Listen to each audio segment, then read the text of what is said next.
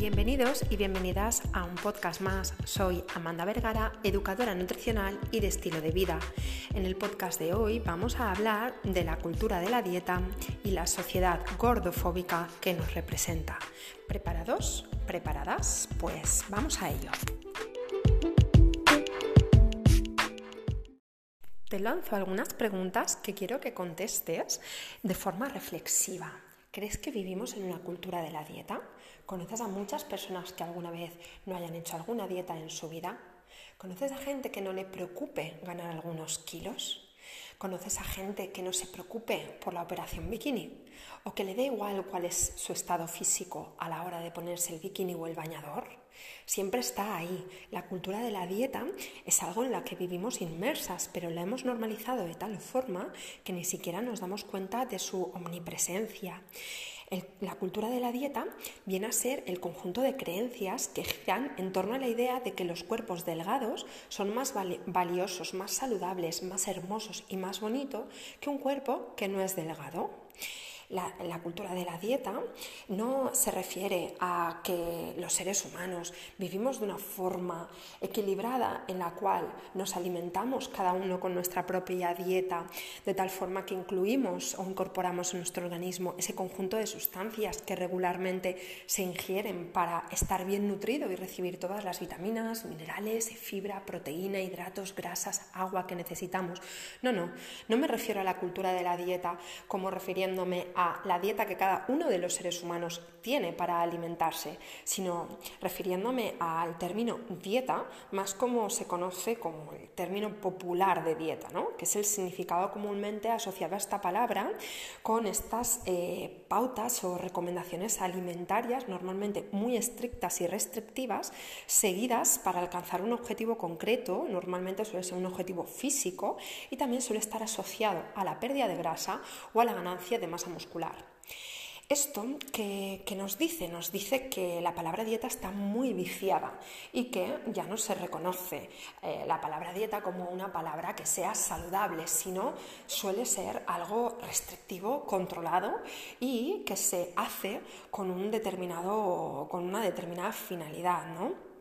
Hay muchos puntos en los que se sustenta esta cultura de la dieta, que es una gran mentira, por cierto. Como por ejemplo, estos, algunos de estos puntos puede ser que tienen en cuenta solamente a los cuerpos delgados y canónicos, los únicos válidos y aceptados socialmente. La cultura de la dieta nos hace pensar que existe una creencia de que existe una forma buena y una forma mala de comer. El valor de una persona se ve incrementado cuando ésta eh, come bien y luce un cuerpo pequeño, delgado o bien desarrollado muscular y es como que hay cuerpos que están establecidos como aquellos deseables, con unos parámetros de altura, delgadez y ausencia de efectos, como podría ser de celulitis o de estrías o que nada, no se vea nada de hinchazón o que se vea la piel bien tersa, bien firme, sin ningún defecto. ¿no? Esto es un cuerpo como idílico y esto es el principal eh, promotor de la cultura de la dieta, el cuerpo. Es decir, la cultura de la dieta es, de nuevo, eh, infundada bajo un término llamado gordofobia. Es decir, eh, las personas que, viven en esta cultura ¿no? sufren eh, de gordofobia y muchas veces no se es ni consciente, ¿no? Pues la mayoría la tenemos tan integrados desde niños que es casi es, parte de, nuestra, de nuestra vida, ¿no? Está inherente, ni siquiera somos conscientes de que sufrimos esta gordofobia, este, detestamos el coger unos kilos de más, ¿no? Como consecuencia de esta gordofobia que está normalizada, vivimos en una sociedad que integra las dietas como parte natural de la cultura. Por restringir nuestra alimentación con el objetivo de hacer nuestros cuerpos más delgados, se ha convertido en algo normal, que todo el mundo hace y nosotros, por supuesto, queremos hacer pues como todo el mundo, ¿no? Es decir, no es raro ni es extraño que alguien comente en una oficina o comente en su lugar de trabajo o con compañeros o en familia, oye, me he puesto a dieta. ¿Cuántas veces hemos escuchado esto? Esta restricción autoimpuesta se ha convertido muchas veces en un sufrimiento por el que al parecer hay que pasar si queremos tener este, este cuerpo idílico. ¿no? no tenemos más que teclear en Google o coger alguna revista, sobre todo si es revista femenina ya, pues es, es la bomba, ¿no? para darnos cuenta de que se normaliza e incentiva el seguimiento de cualquier dieta detox o de pérdida de grasa, como si todo lector o lectora quisiera seguir este tipo de régimen ¿no? para transformar un cuerpo pues, más perfecto, más idílico, ideal, ¿no? Estoy segura de que, de que has escuchado hablar de, de, la expresión operación bikini, ¿no?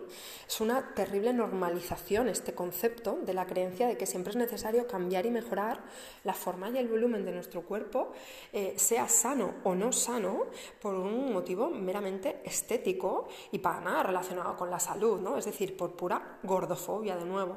Hay empresas, marcas de productos, servicios que ganan millones y millones y millones de euros cada año debido a nuestro miedo a engordar y por supuesto se encargan de alimentarlo también en cada campaña que promueven con esta cultura de la dieta, ¿no? Cuántos anticelulíticos, termogénicos, suplementos vitamínicos, complementos alimenticios, fajas reductoras, cadenas de gimnasios, libros de dietas, métodos de adelgazamiento, suplementos de proteína, batidos test detox, productos alimentarios light, marcas de ropa con talla única o sola para tallas pequeñas y un largo etcétera conoces. ¿Cuántos?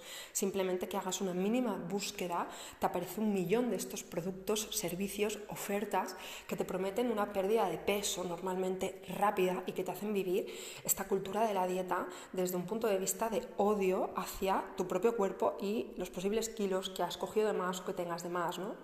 es, eh, es un poco como que nos intentan transmitir la ferviente idea de que bajar de peso es lo que necesitamos para, para, ser felices, ¿no? Que claro, que cuando tú te luzcas mejor, te veas mejor, vas a estar más feliz, vas a estar mejor, ¿no? Y se les olvida, parece ser, contarnos que en ese transcurso de dietas con fecha de caducidad, de no adquirir buenos hábitos, sino simplemente hacer una dieta estricta y restrictiva por una cuestión meramente estética, conlleva que cuando la abandonamos, porque créeme, la vamos a abandonar, es insostenible a largo plazo, genera en nosotros un efecto rebote bárbaro y absoluto, en la cual vemos nuestro cuerpo incluso muchas veces peor de antes de empezar a hacer este tipo de dieta. Y aparte, hay una cosa fundamental, que no es solo los kilos que coges de más, sino los grandes daños que se generan a nivel emocional, físico también, pero sobre todo a nivel emocional y mental, hiriendo nuestra autoestima y haciéndonos cada vez más infelices, sintiendo que siempre vamos a tener que restringir nuestra alimentación sintiendo que estamos frustrados o frustradas porque no conseguimos el objetivo, sintiendo que no somos capaces de conseguir tener ese cuerpo idílico, porque una dieta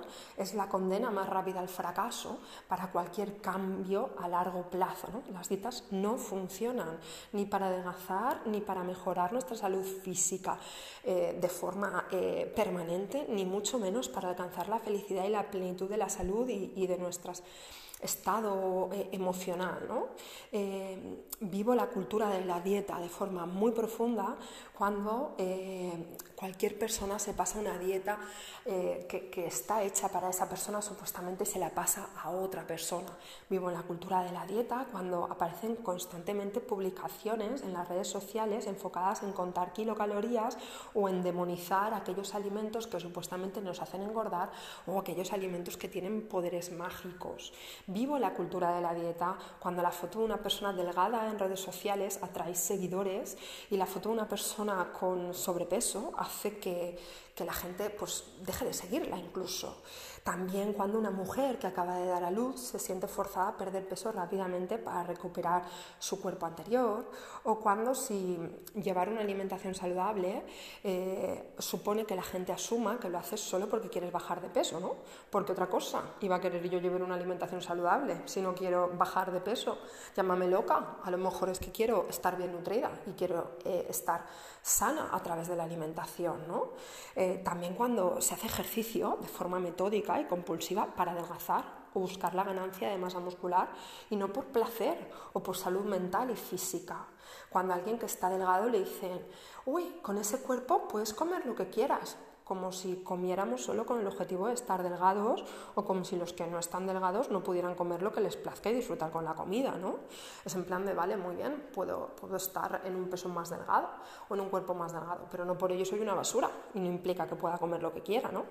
Cuando vemos cientos y cientos de productos likes en los supermercados con un envase y una campaña de marketing que incitan a la pérdida de, pesa, de peso con siluetas, con cintas métricas, cuando aparece la culpa tras ingerir algo que no se considera apto, cuando comemos ciertos alimentos en privado, eh, pero somos incapaces de hacerlo en público o mostrarlo en las redes sociales porque nos da vergüenza, cuando creemos que para poder mostrar nuestro cuerpo necesitamos sí o sí esa operación bikini, cuando hay una total ausencia de diversidad corporal, pues solo aparecen cuerpos con pesos o formas normativas. Es decir, ¿cuál es el cuerpo idílico?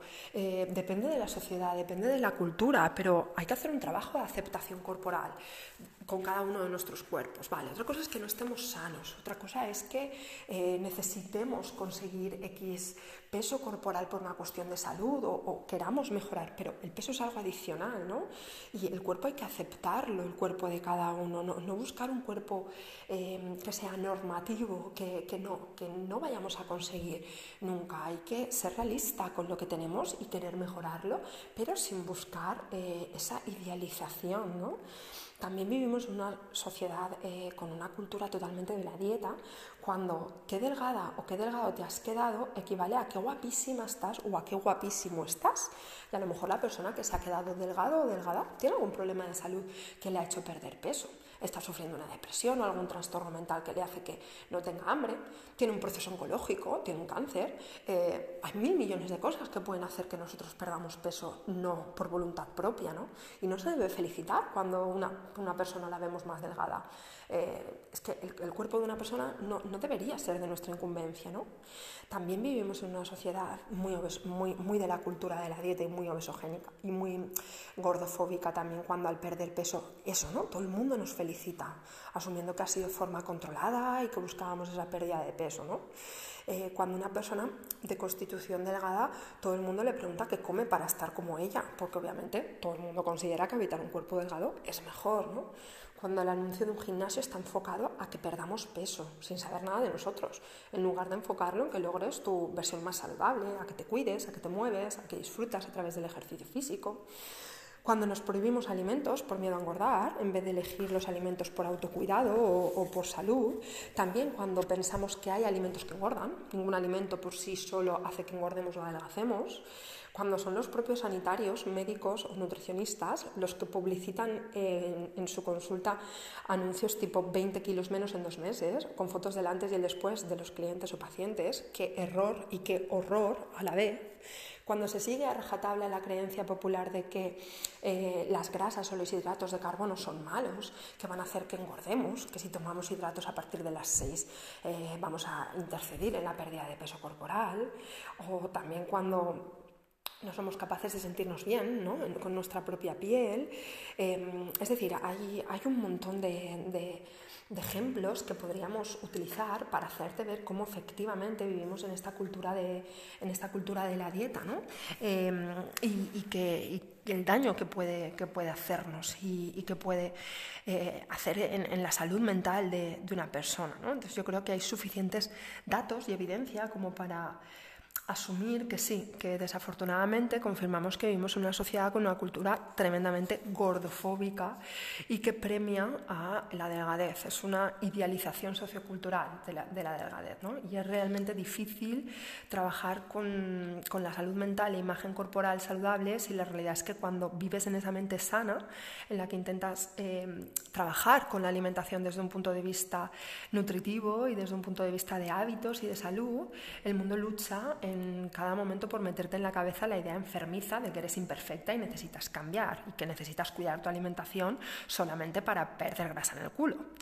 Y es muy difícil sanar en una sociedad que, está enferma, ¿no? Y hay muchas personas que viviendo esta cultura de la dieta, en la cual eh, van de dieta en dieta y tiro porque me toca, pues intentan salir de ahí y les cuesta, les cuesta mucho porque esta cultura de la dieta está muy arraigada y desafortunadamente no promueve salud, sino todo lo contrario, abajo con las dietas. Y mm, genera muchos problemas de autoestima, aceptación corporal y una relación disfuncional con la comida eh, que, pues eso, que normaliza el acto de vivir con odio pues, a nuestro propio cuerpo, ¿no? Y todos somos víctimas de esta cultura, desafortunadamente, y como toda cultura, pues es fluida y mutable y está en nuestras manos pues, poder ser parte del cambio. Por eso te invito en este podcast a, a iniciar o, continuar con, un posible cambio con los siguientes consejos, ¿no? que es huir de todas aquellas campañas publicitarias que, o servicios o productos que te prometan perder peso de forma rápida, sin esfuerzos y que no no vayan asociados a, un cambio de hábitos permanente, a una reeducación nutricional, a una mejora de tu estilo de vida y a una alimentación nutritiva y saludable. ¿no? Tomar conciencia de la creencia moral que tenemos asociada a cada alimento y de cómo nos juzgamos a nosotros mismos en función de los alimentos que consumimos tratar de no mantener una conversación constante acerca de lo que comemos o no y por qué, y elegir los alimentos desde el amor que te tienes y no desde el odio, ¿no? No decidir no comer un alimento por no engordar, no, decidir no comer un alimento por, querer a por querernos a nosotros mismos o a nosotras mismas y saber que ese alimento no es del todo saludable para nosotros, ¿no? Evitar a toda costa hablar de las kilocalorías de los alimentos o de los kilos del cuerpo, especialmente en presencia de, por favor, niños o adolescentes, pues ellos aprenden a vivir por repetición y les queda marcado y no nos damos cuenta muchas veces y es un peligro para ellos. Intentar hacer ejercicio buscando motivos positivos para nuestra salud mental, social y emocional, no centrándonos solamente en voy a hacer deporte estacional, por moda eh, y por eh, mm, veraneo o por que me voy a destapar más y necesito sentirme mejor. ¿no? El deporte no tendría que ser estacional, sino tendría que ser permanente. El cuerpo de otras personas no es nuestro asunto, ¿vale? Eh, no, no, tenemos que dejar de hablar bien o mal del cuerpo de otros, estén o no delante. Esto es importantísimo. O sea, no nos importa el cuerpo de otras personas. No, nadie nos ha dado permiso para, para hablar de ellos, ¿no? Eh, la alimentación de otras personas tampoco nos incumbe. Hay que dejar de juzgar o cuestionar a las personas por sus elecciones alimentarias. Por favor, hay que respetar a cada uno. La actividad física tampoco nos eh, tiene que cumplir nuestras expectativas, la actividad física de otras personas. No hay que juzgar ni dar consejos a no ser que la persona te lo haya pedido explícitamente y sepas que los consejos que le estás dando le pueden ayudar. Todo el mundo habla del deporte, todo el mundo habla de la alimentación, pero muchas veces lo hacen sin tener ni idea de lo que están aconsejando o porque a ellos les ha venido bien se piensan que a los demás les va a venir bien. Las pérdidas o ganancias de peso no son lo más importante que tú u otra persona pueda hacer por sí mismo. Dejemos de celebrarlo y premiarlo como si ese cambio le otorgase un mayor valor. Vamos a ver qué hay detrás de esa pérdida de peso, de esa ganancia de masa muscular. Vamos a interesarnos por cómo ha cambiado sus hábitos, por las elecciones que está haciendo nutricionalmente, por cómo está controlando su hambre emocional, por las horas de ejercicio físico que está haciendo. Vamos a interesarnos por los hábitos, no por los kilos perdidos o ganados. Deja de hablar mal sobre tu cuerpo y sobre el de los demás, especialmente en tu diálogo interno. Eh, revísate, revisa cuántas veces te juzgas en base a tu cuerpo, piensas en base a tu cuerpo o insultas a tu cuerpo. No lo harías con una persona que quisieras, no insultarías el cuerpo de otra persona, no lo hagas con el tuyo, ¿no? Hay que aceptarnos, hay que observarnos y y no hace falta que te encante lo que ves, ¿no? Pero sí que hay que saber que tienes que, acogerte dentro del hogar que tú tienes. Y cuerpo solo tienes uno.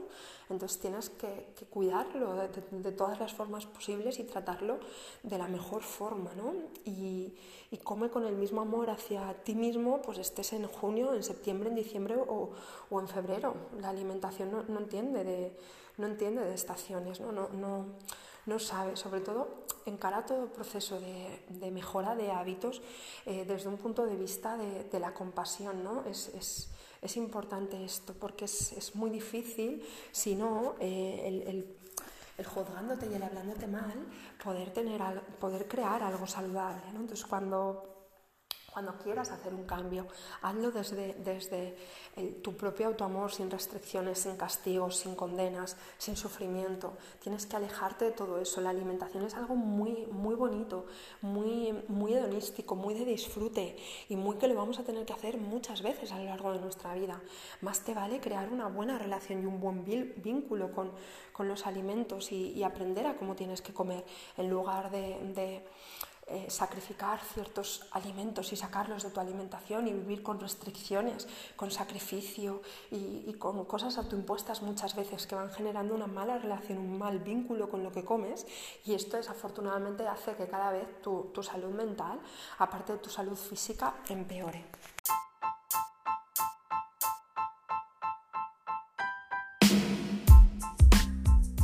Deseo que este podcast te haga reflexionar respecto a la cultura de la dieta en la que vivimos, plantearte determinadas situaciones y cómo deberíamos de cambiar a nivel cognitivo, a nivel mental, nuestra reacción frente a ellas para conseguir tener eh, una salud lo más adecuada y una relación, un vínculo con la alimentación lo más equilibrada posible.